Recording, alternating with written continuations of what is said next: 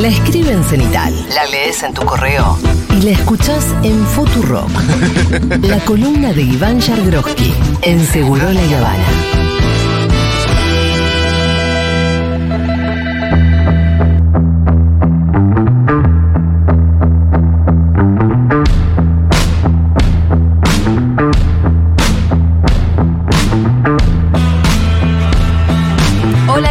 Yagroski? ¿Cómo estás? Muy bien, ¿vos? Parecemos locos, te vuelvo a saludar, pero bueno, porque sabemos que esta columna está siendo filmada para YouTube también. Sí, creo que sí se grabada.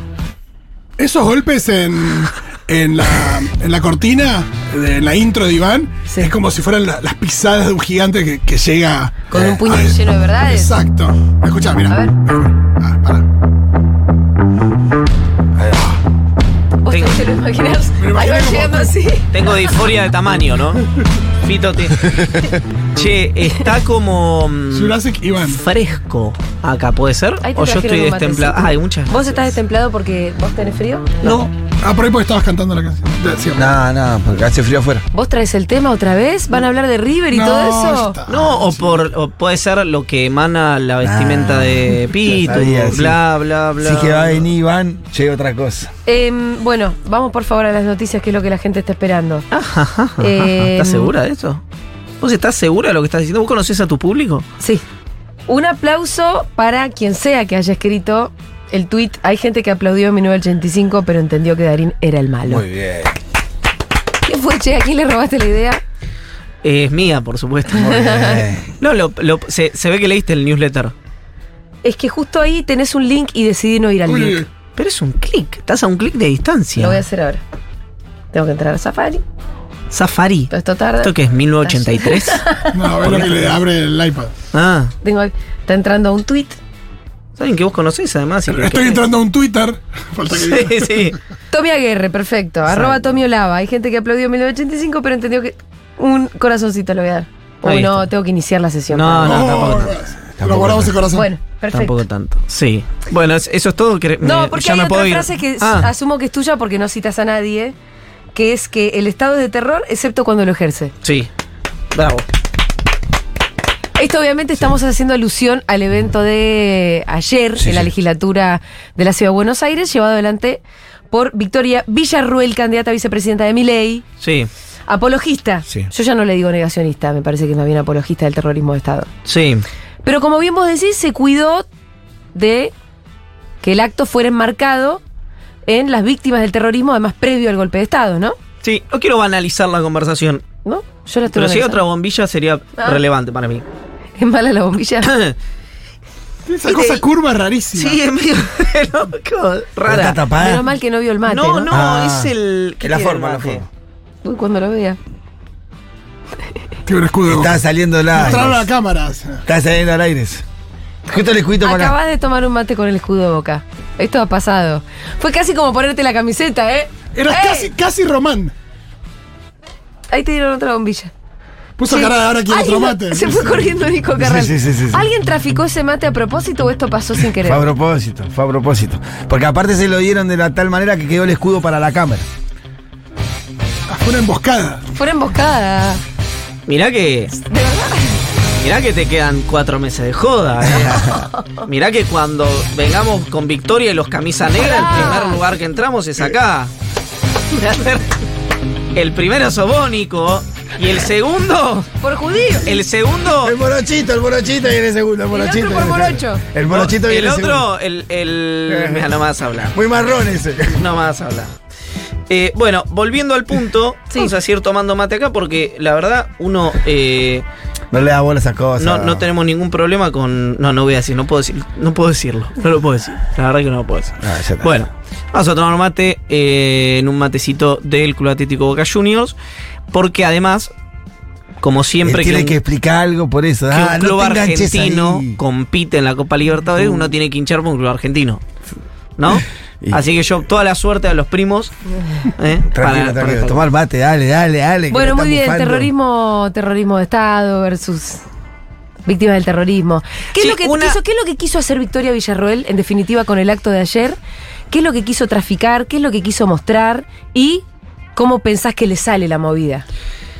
Primero, hay una, una lógica, digamos, en la, en la propia historia de Villarroel que uno tiene que entender rápidamente que hay una convicción de Villarroel sobre el tema. Es decir, ella tiene una militancia histórica eh, sobre lo que ella llama las víctimas del terrorismo, pero fundamentalmente lo que llama, o mejor dicho, una reivindicación del golpe de Estado del 24 de marzo de 1976 y lo que generó ese golpe de Estado, que es una tranquilidad en una buena parte de la sociedad, esto por supuesto son palabras de Victoria Villarroel, que no había hasta ese momento.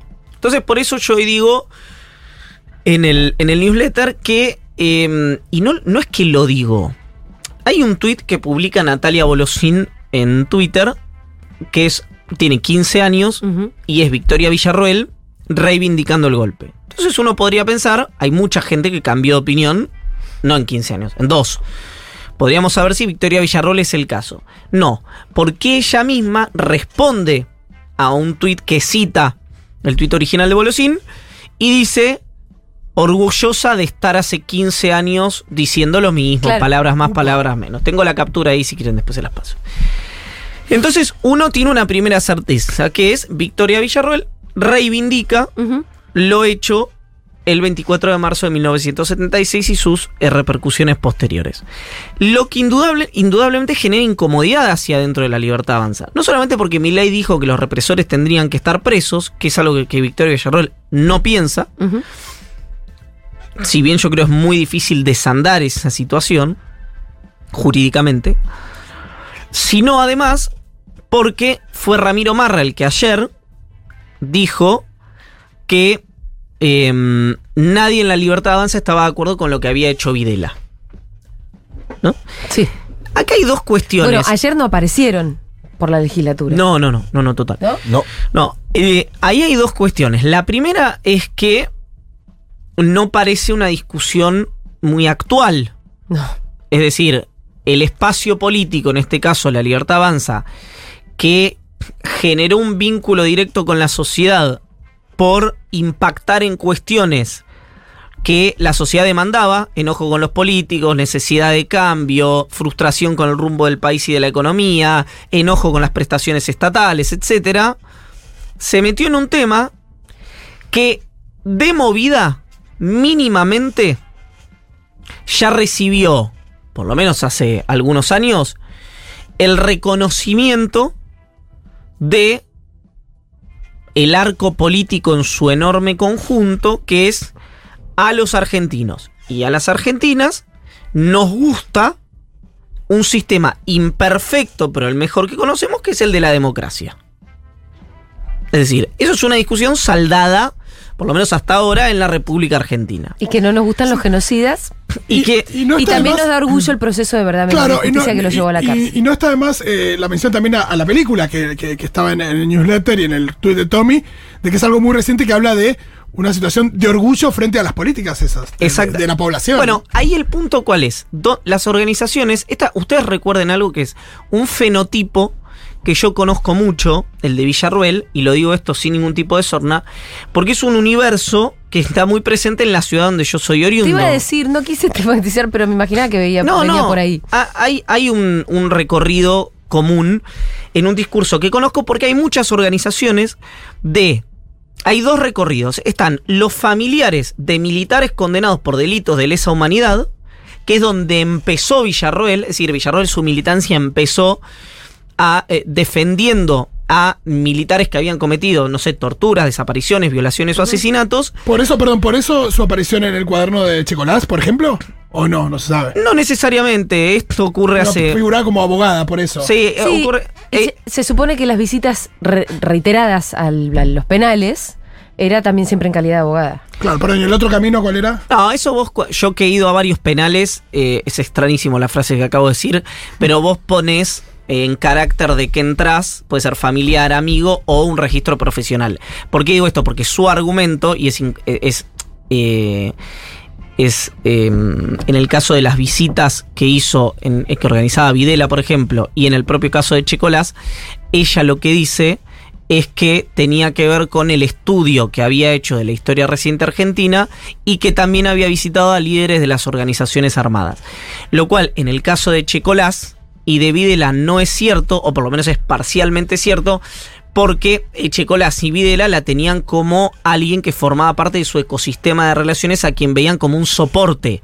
No era como si voy yo a entrevistar a un genocida y voy a entrevistar a alguien de una queriendo decir que va organización más como amiga, barra. No sé si amiga, va como Bueno, que- camarada de ruta, digamos. bueno, más ¿no? que como la abogada de. soporte político, Sí. social, eh, etcétera. ¿Por qué digo esto? Porque reitero, ella empieza como fa- em, en, las, en las organizaciones que decían, acá hubo una guerra y como hubo una guerra no se le puede aplicar una doctrina que desconozca esa secuencia previa, entonces están mal detenidos, están mal presos los militares condenados por delito de lesa humanidad entre el, el 76 y el 83. Sí. Esperemos un segundo porque si no, no nos quedamos siempre acá.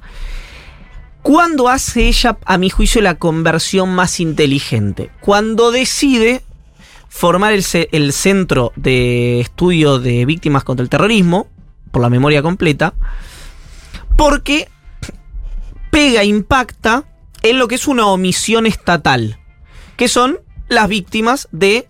Después está una, una enorme discusión, pero para decirlo rápido, está la discusión, digamos, quienes dicen que fueron eh, actos terroristas y de los que fueron parte de lucha armada, ¿no? Yo creo que algunos de los actos cometidos por las organizaciones fueron actos terroristas que no las transforman a las organizaciones, a las organizaciones terroristas como ISIS, como el IRA, etcétera, pero sí, desconocer que hubo víctimas civiles es una tontería. Que el Estado omitió reconocer a esas víctimas es un, valga la redundancia, una omisión. Ella se apalanca sobre eso porque es muy difícil decirle a alguien, repito, víctimas civiles, que eh, quiere llorar a sus muertos, que no lo llore. Si fueron, como le llamaban en algún momento las organizaciones, daño colateral. Es decir, había una persona que estaba involucrada en la represión ilegal, en el combo de la lucha armada esa persona resultaba, eh, hacía un atentado, la persona resultaba muerta y si había un civil, es decir, una pareja, etcétera, eh, con esa persona, eso era daño colateral.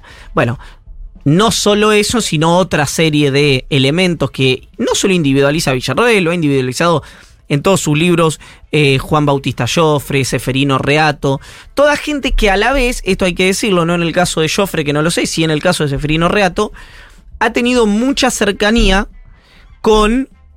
eh, con. eh, cercanía me refiero. No es política, no es ideológica, es como. de narrativa histórica. Ahí está.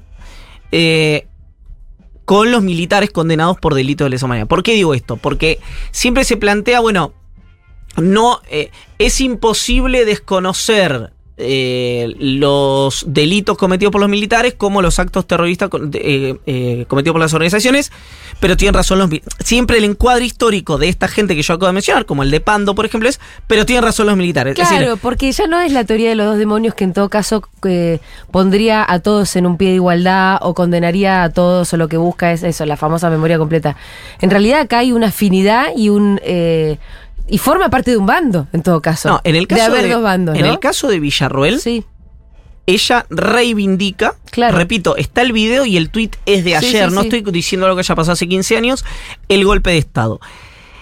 En ese marco hay un, descono hay, hay un error eh, de concepto, o en realidad una doctrina filosófica, como quieran llamar, eh, que es, por eso yo decía la frase esa que a vos te había gustado, es, el Estado es malo, malo, malo, malo, malo, Sí, no- excepto cuando persigue, roba niños, tortura, viola, Y desaparece y roba.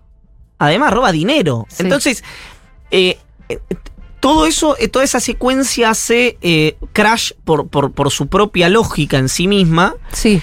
Y lo que demuestra cuando hay un poquitito de, eh, de tiempo para conversar de esto, es que con una provocación inteligente y hábil de Villarroel, que es víctimas del terrorismo, el objetivo es la reivindicación de lo hecho entre el 24 de marzo del 76 y el 10 de diciembre del 83. Ahora, pongámosle un poco el ojo en cuál es la. mm, eh, los planes a futuro que pueda tener Victoria Villarroel, porque no solamente busca la reivindicación de lo que sea que haya hecho el Estado eh, durante la dictadura, digo lo que sea porque ella piensa una cosa y yo pienso otra, ¿no?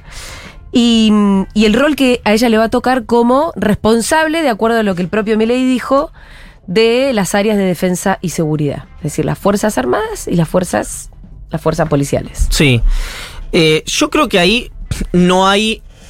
A ver, no debería haber. No es cualquiera y además ya empezó a decir que quería aumentar el- esos presupuestos, ¿no? Que de hecho fue uno de los temas de conversación de nuestra última columna. Sí, que eh, uh, se viraliza un Sí, cortecito. sí, sí, un poquito. Bueno, por eso, volviendo, vo- si volvemos a ese punto, yo digo, si vos tenés un esquema de formación de tus fuerzas, objetivos para los cuales necesitas a esas fuerzas armadas, eh, formación me refiero no solamente formación militar eh, y demás, sino también formación eh, democrática, formación filosófica respecto al mundo en el que vivimos y, el marco de reglas jurídicas en el que queremos vivir. Y, y el Estado argentino tiene objetivos trazados en materia de defensa, en ese marco era que yo planteaba la semana pasada que yo estoy de acuerdo y que creo que Argentina necesita, en función de los países de la región y de los, de los riesgos que, te- que tenemos nosotros, que aumentar ese presupuesto. ¿Cuál es el vínculo? De la mano de Villarruel, ahora te lo vuelvo a preguntar para hincharte un poco las bolas. Si uno lo pone en el marco de, bueno, sería un aumento de un presupuesto en defensa de la mano de Victoria Villarruel, que piensa lo que piensa sobre el terrorismo de Estado, ¿te parece que habría que darle más guita? Mira, si eh, yo soy Team Argentina. Eh, Sí, siempre bueno. es como dice pará. Taleirán Pero en el ¿sabes qué libro. pasa? Las Fuerzas Armadas no fueron Team Argentina durante la dictadura, porque reprimieron a su propio pueblo. No, pero por eso te digo que eh, yo cuando te digo soy Team Argentina, es decir, siempre se trató de Francia, es eh, Argentina como país tiene que trazarse objetivos. Objetivos en varios aspectos. Si después la falta de responsabilidad del sistema político termina en que en todos esos objetivos un día gobierna uno y hace A, el otro gobierna ACB y el otro gobierna y hace C, ahí hay un tema que es el país es víctima de su propio sistema político. Porque vos me preguntás, con Villarroel, ¿te parece que debería aumentarse el presupuesto, Y- etcétera, etcétera? Es una emboscada. Porque, eh, Sí. claro, porque... de- Defendete como quieras, la, la respuesta es, eh, depende.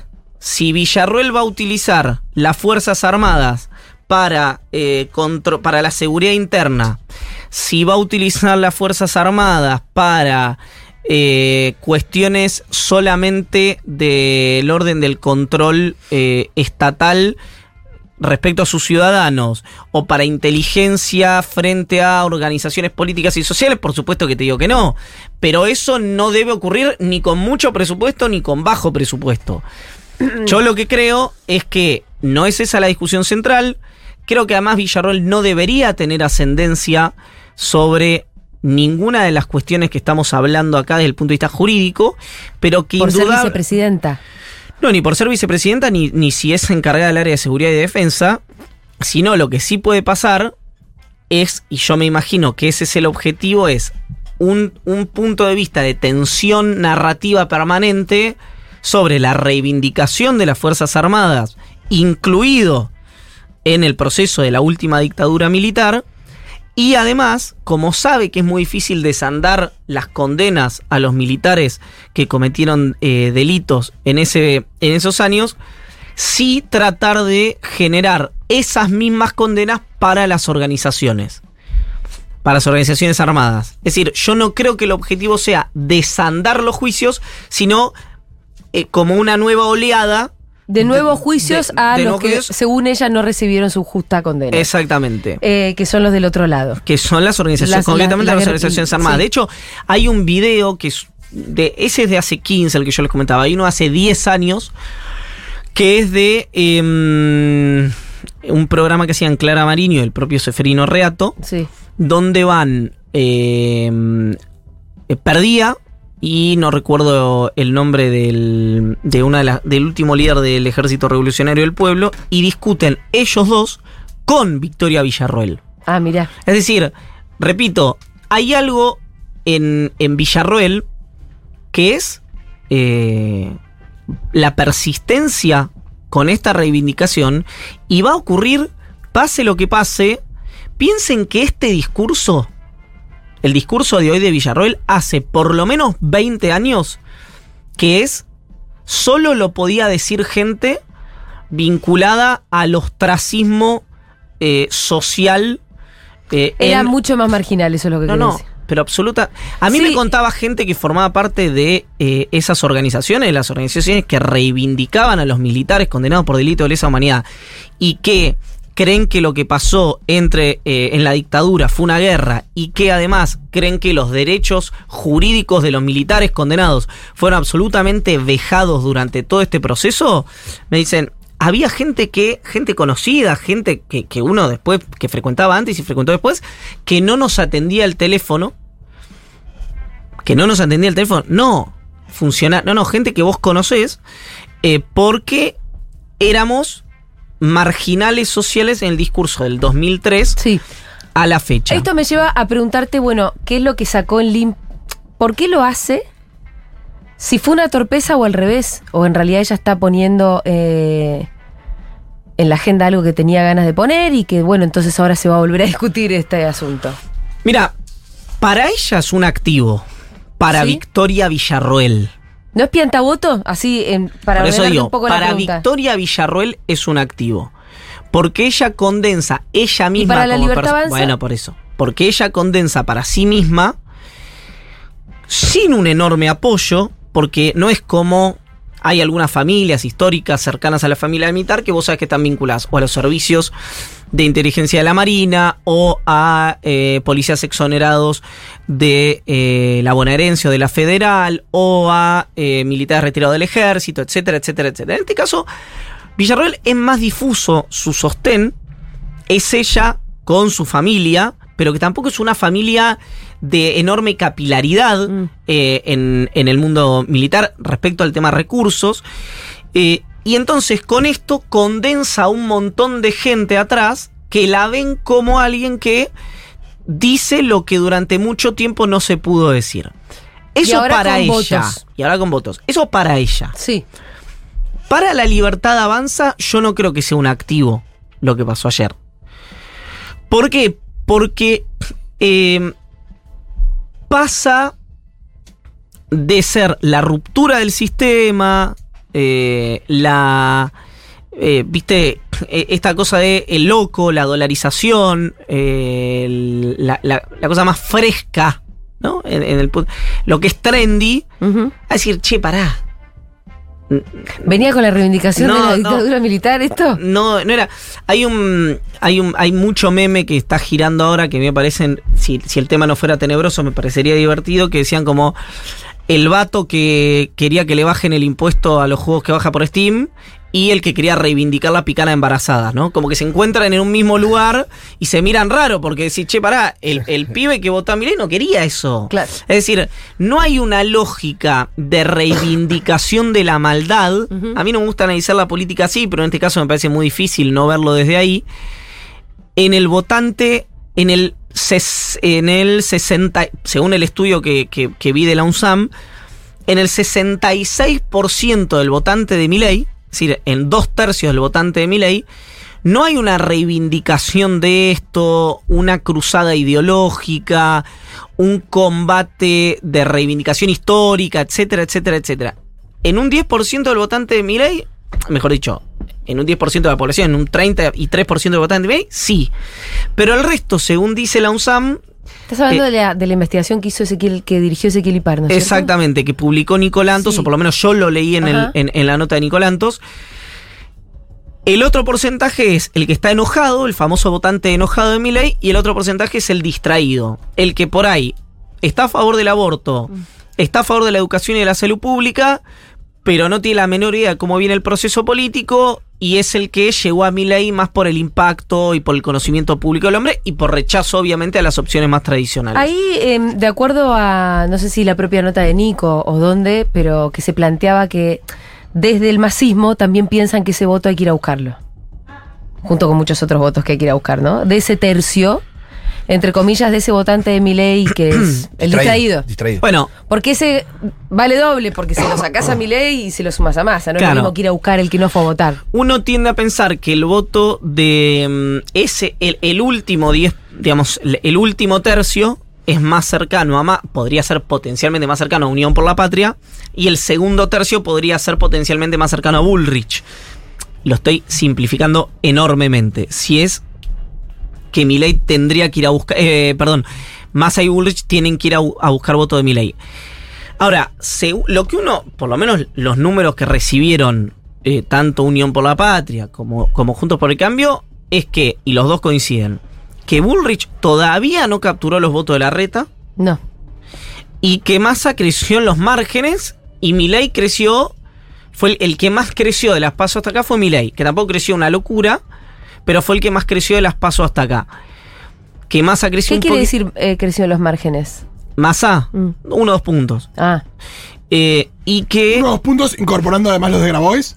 Sí, sí, a partir de los 29 puntos sacados, de, perdón, de los 27, 8 sacados por eh, por em.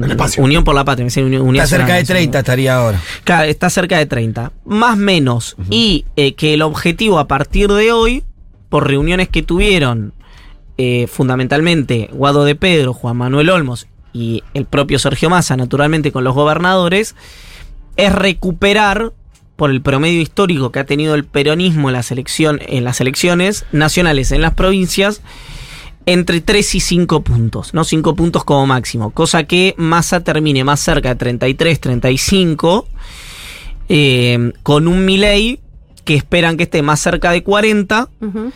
y con una Patricia Bullrich con suerte, o la foto de hoy, estoy hablando en 25 puntos.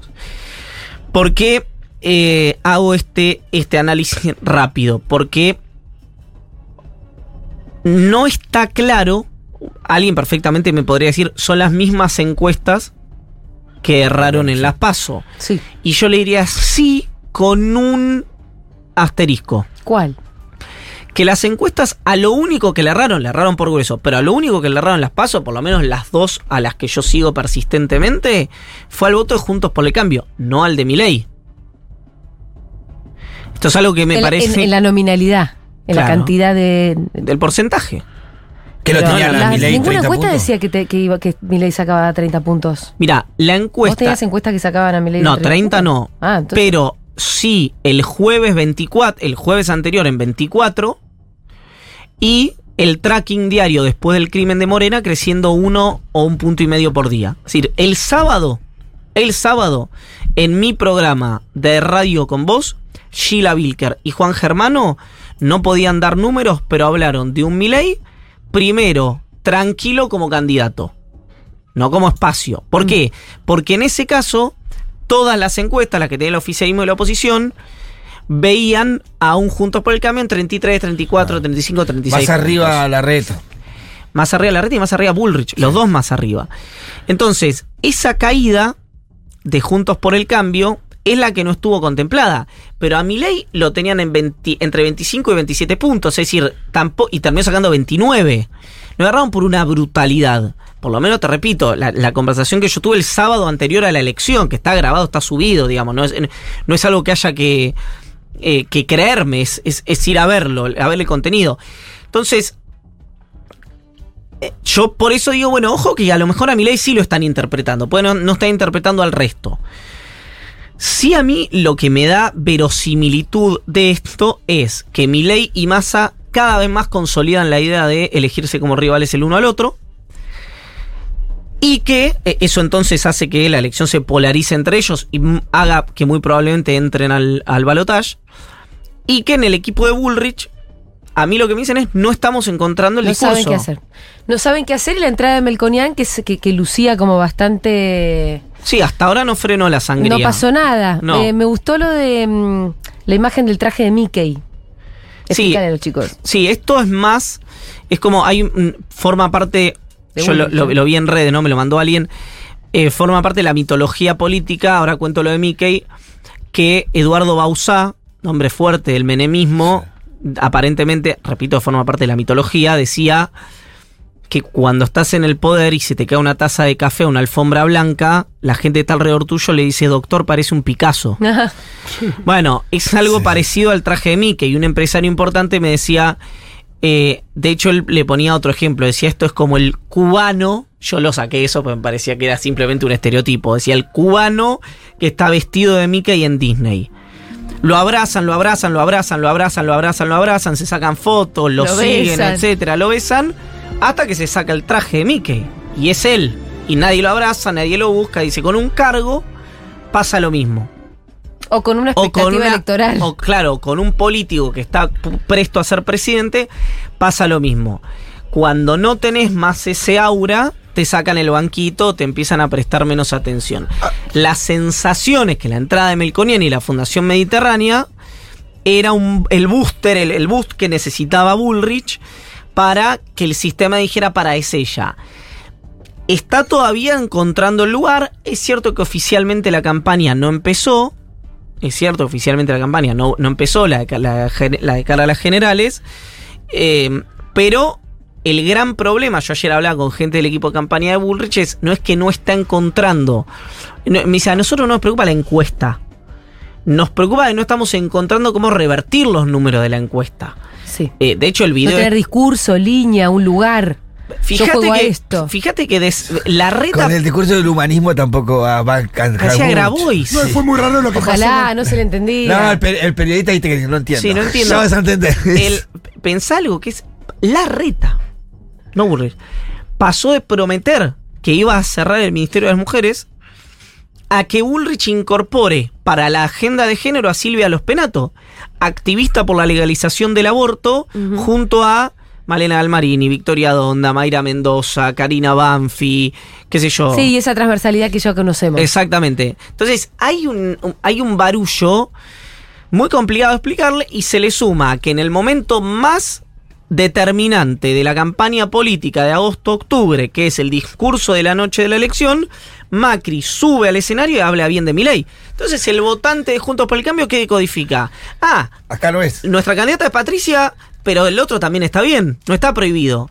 Y en eso es responsable Bullrich también, porque Bullrich, como Macri, cuando empezaron a edificar la empresa de demolición sobre Rodríguez Larreta, legitimaron ante el votante de Juntos por el Cambio a Javier Milei.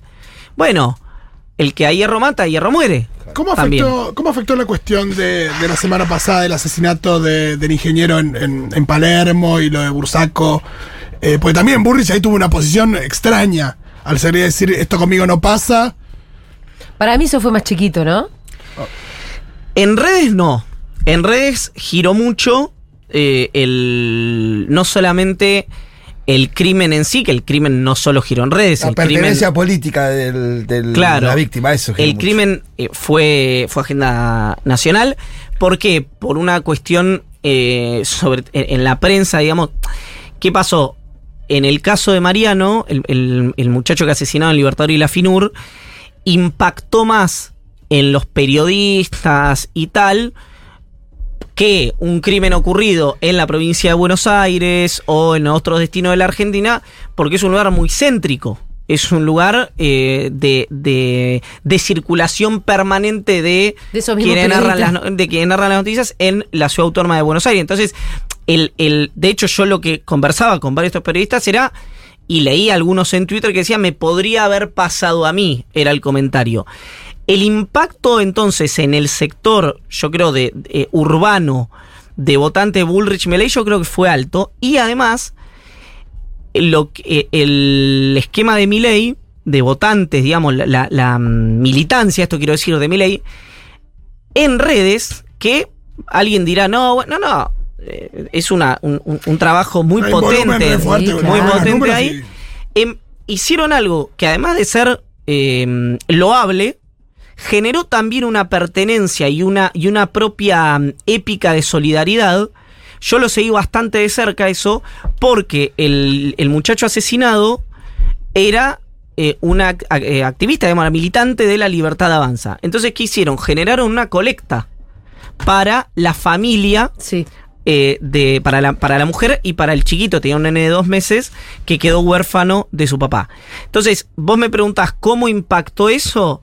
Bueno, eh, de esa manera, digamos, lo canalizaron de un modo eh, que, que, que terminó así. Que, Consolida que- lazos para adentro. Exactamente. Sí, ahora qué, qué loco, ¿no? Las ideas de colectivizar la ayuda para alguien que la necesita. No son las ideas de la libertad avanza, pero se Bueno, tienen eh, mejor corazón que teoría. En, en este caso, lo que, lo que ocurrió eh, fue que eh, partió de un usuario, la idea de un usuario, que había ido además a, que yo conozco el nombre, pero no tiene el no, o sea, él no- elige no dar su nombre en redes sociales, eh, que en general además es el que eh, organiza, eh, en general digo, algunas veces organizó hostigamientos también en redes a gente que, que tenía interacciones negativas o críticas hacia gente o de la Libertad Avanza o camarada de ruta de la Libertad Avanza, organizó la colecta. Se le sumó un montón de gente y eh, el argumento que dijo Agustín Romo, el encargado, digamos, operativo digital, porque el encargado ideológico estratégico de Serimedo de la Libertad Avanza fue todos, por eso te hablo de- de- del tema de la lógica de eh, generación de una épica solidaria propia, en ese marco teórico dijo, todos vamos a ser los padrinos de ese nene. Entonces, vos me preguntas, ¿cómo se decodificó? Electoralmente no tengo la menor idea, no lo sé. Ahora, en términos espirituales, bueno, fue una consolidación ahí de eh, esto hay que cambiarlo. Y después, la que lo sí lo quiso aprovechar políticamente, lo cual fue extrañísimo, porque hubo un episodio que pasó medio desapercibibido, fue Bullrich, cuando dijo la ciudad es tierra de nadie, no hay ministro de seguridad, etcétera, etcétera, etcétera. Y es como que quedó eh, con la un interna. lag. Quedó interna, con, claro. quedó con lag prepaso, porque claro, fue Damián Arabia, el lugarteniente de Bullrich, candidato a diputado nacional, a decir esto y dijo, el gobierno nacional, y en la nacional le dicen, pero pasó en la ciudad de Buenos Aires que la gobiernan ustedes. Ya no es la gobierna la reta, ya la gobiernan Ya la ustedes. gobierna, sí, ya- es juntos por sí. el cambio.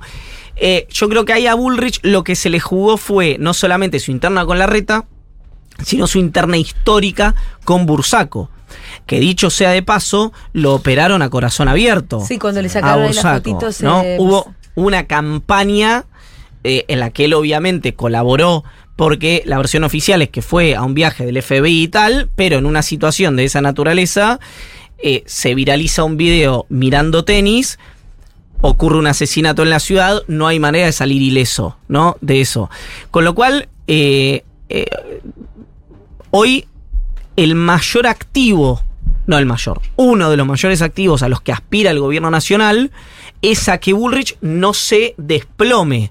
Porque si Bullrich se desploma... Igual, igual el gobierno nacional Sí, se tiene que dejalo, preocupar en hacer su propia sí, campaña. Ya se preocupó en que no se pinchara Sí, demasiado sí, sí, Milei, sí. Nos salió mal. le cuidaron la boleta. Ahí está Zamora bajándole la lista de diputados provinciales a Milei. Ahora. Sí. Para, para y demás, entonces preocupate en, en- en tu campaña. Yo creo que... O eh, hay que empezar por preocuparse en la campaña del Sí, peronismo. Sí, ahí hay un par de que cosas caer, que que se es- caiga. estos 15 días, eh, a mí lo que me, me contaron es que fueron de análisis postelectoral, mesas, circuitos electorales y dónde podía crecer el peronismo.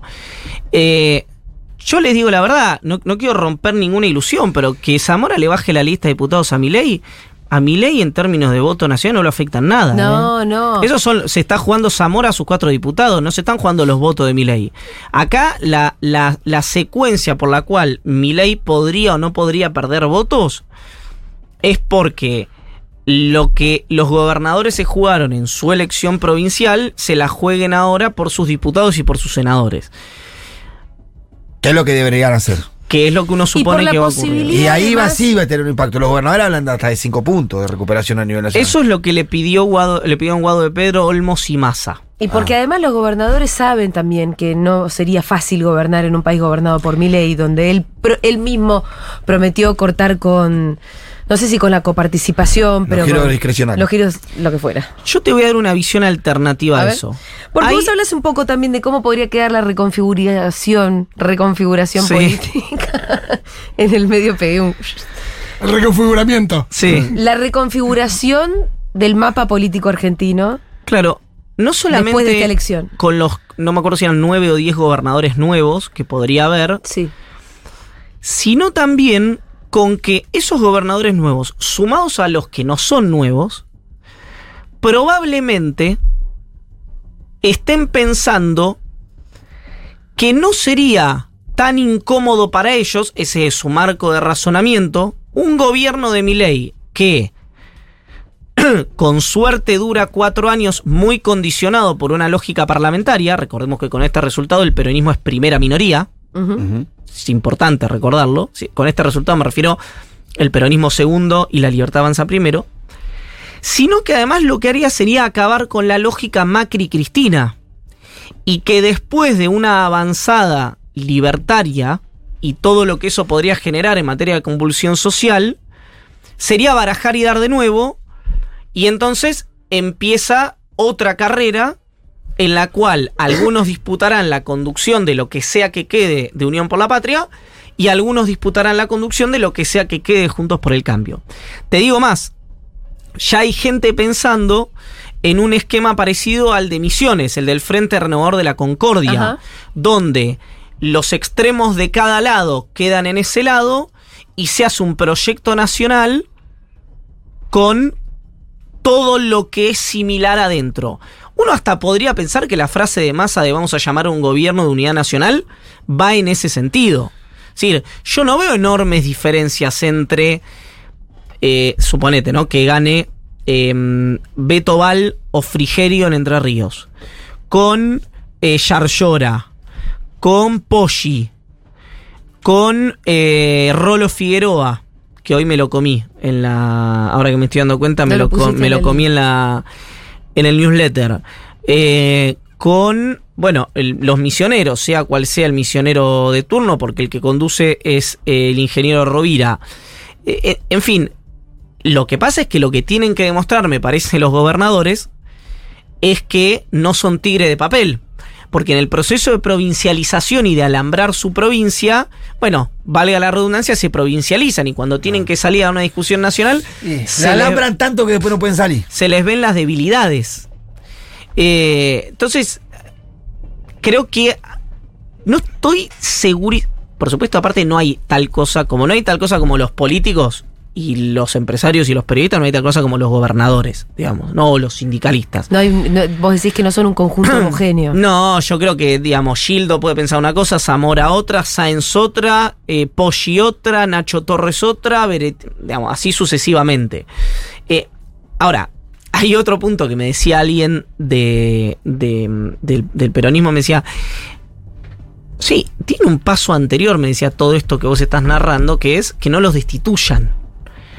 Porque con la conformación que va a quedar muchas veces de, primero las intendencias y después las legislaturas provinciales, Con tanto mileísta. claro, con una, con una fragmentación brutal no va a ser tan sencillo, porque aparte vos pensás algo, si se rompe el frente, suponte que gana Milei, se rompe Unión por la Patria y se rompe Junto por el Cambio. El caso de Junto por el Cambio es un hecho, gana Milei y se rompe Junto por el Cambio. Vos di- dijiste eso. ¿Por qué? ¿Cómo sería esa ruptura? porque eh, el, el radicalismo, la coalición cívica y parte del PRO se va para enfrente a Milei y muy probablemente Macri y Bullrich tengan una visión más contemplativa, hasta uno podría decir. Bullrich habría que ver cómo se desarrolla esta campaña, pero uno tiende a pensar eso. Ahí te digo más. Probablemente hasta se rompa el PRO, no solamente Juntos por el Cambio. Uno puede pensar que en el Frente de Todos podría pasar algo similar. Es decir, un espacio que quiera mantener la identidad, si es que esto llegara a ocurrir, con otro que diga, bueno, acá es barajar y dar de nuevo, entonces tenemos que empezar a hablar con Yarlora, con este, con el otro, y eh, que la, la conducción del peronismo se vuelva a poner en discusión con los mecanismos institucionales que eh, permiten o las paso o las propias internas. Claro, ¿qué puede decir perfectamente ahí eh, Cristina? Si quisiera. Es lo que viene pasando. Digo, yo eh, con- vengo conduciendo porque les gano, no porque ustedes me quieren. Sí, Con lo cual, no hay duda en ah, eso. hay algo interesante ahí en no esa están agarrar reconfiguración. el, el bastón de mando. Entonces, eh, me parece que en, en todo ese proceso puede haber una secuencia a prestarle atención, que obviamente no le prestamos atención todavía porque muchos de los resultados no están puestos, ¿no? No se sabe si ganan Coqui, Capitanich o Cedro en Chaco, no se sabe si gana Frigerio o Beto Valen en Entre Ríos, no se sabe... eh, sí se sabe, yo creo que está bastante eh, en, em, como claro. la sala fecha que Jorge Macri, digamos, van a la capital federal, Sí. en la ciudad autónoma de Buenos Aires. Dicho sea de paso, ya lo hemos conversado aquí. Eh, eh, frente a mm, mi eh, lectura sobre que Lustó podía acabar con un ciclo político macrista en la ciudad de Buenos Aires y por lo tanto con cierto impacto a nivel nacional. Piensen qué pasa si pierde Bullrich y la capital no la tenía el PRO. Había un desmembramiento casi total Sí. de ese espacio que ahora vuelve a estar con la ciudad de Buenos Aires fortalecido desde lo que fue eh, su Winterfell, digamos, ¿no? Su lugar originario. Y me decían, el peronismo... Con el primo, además. Claro, el, el peronismo Muy tenía. Algu- eh, sí, el peronismo tenía alguna impugnación con ese razonamiento porque decía Lustó es. Eh, forta- votar Lustó es fortalecer el nuevo macrismo que es la reta y tal. Hoy vi ayer en redes sociales que la campaña es Lustoro. Sí. ¿Por qué? Porque el discurso de Santoro se parece al de Martín Lustó. Están buscando al votante de Lustó, ¿no? Claro, correcto. Eh, con lo cual, evidentemente, bueno, o había una lógica equivocada antes o la hay ahora. Yo creo que la había antes. Yo creo que ahora es correcto lo que está haciendo la campaña de eh, Unión por la Ciudad, creo que se llama el, espacio que lleva a, a Leandro Santoro como candidato a jefe de gobierno. Eh, me parece que entonces ahí había eh, cierta o o intereses no confesados, digamos, ¿no? En, esa dinámica, que generó también discusiones internas. Dicho esto, eh, me parece que la etapa que viene, si Bullrich no es presidenta, lo vuelve a tener a Macri como jefe del PRO, como jefe político de la ciudad de Buenos Aires, y es una incógnita con quién va a gobernar Jorge Macri. ¿Por qué? Porque si los radicales volaron por el aire, Sí, ya rajaron a casi todos, Digamos, no queda en- nadie. en ¿eh? esa dinámica- El último apague la luz, dijeron acá. en esa dinámica de eh, tensión al borde de la fractura que, que tuvo eh, Jorge Macri con el dispositivo de Jacobiti y de Martín Lustó. Eh, entra en esa dinámica también la coalición cívica. Y parte del arretismo también. Y parte del arretismo también, que hay que ver cómo se pliega o se reconfigura. Ahí hay una negociación en curso que tiene que ver con Pero ya hubo soldados. La, La ministra, vice- la ministra de Desarrollo de la ciudad. Sí, pero- fue, presidente Pero hay una, también. hay una negociación, por ejemplo, sobre la vicepresidencia primera de la legislatura, que la reta pidió a Emanuel Ferrario y eh, Jorge Macri está pensando en Darío Nieto. Entonces, ahí tenés por qué es importante la vicepresidencia primera legislatura, porque maneja la cuestión administrativa. No, ahí hay que mirarse dónde hay dinero. La caja de la casa. Nada más, Para digamos, ser ¿no? más claro.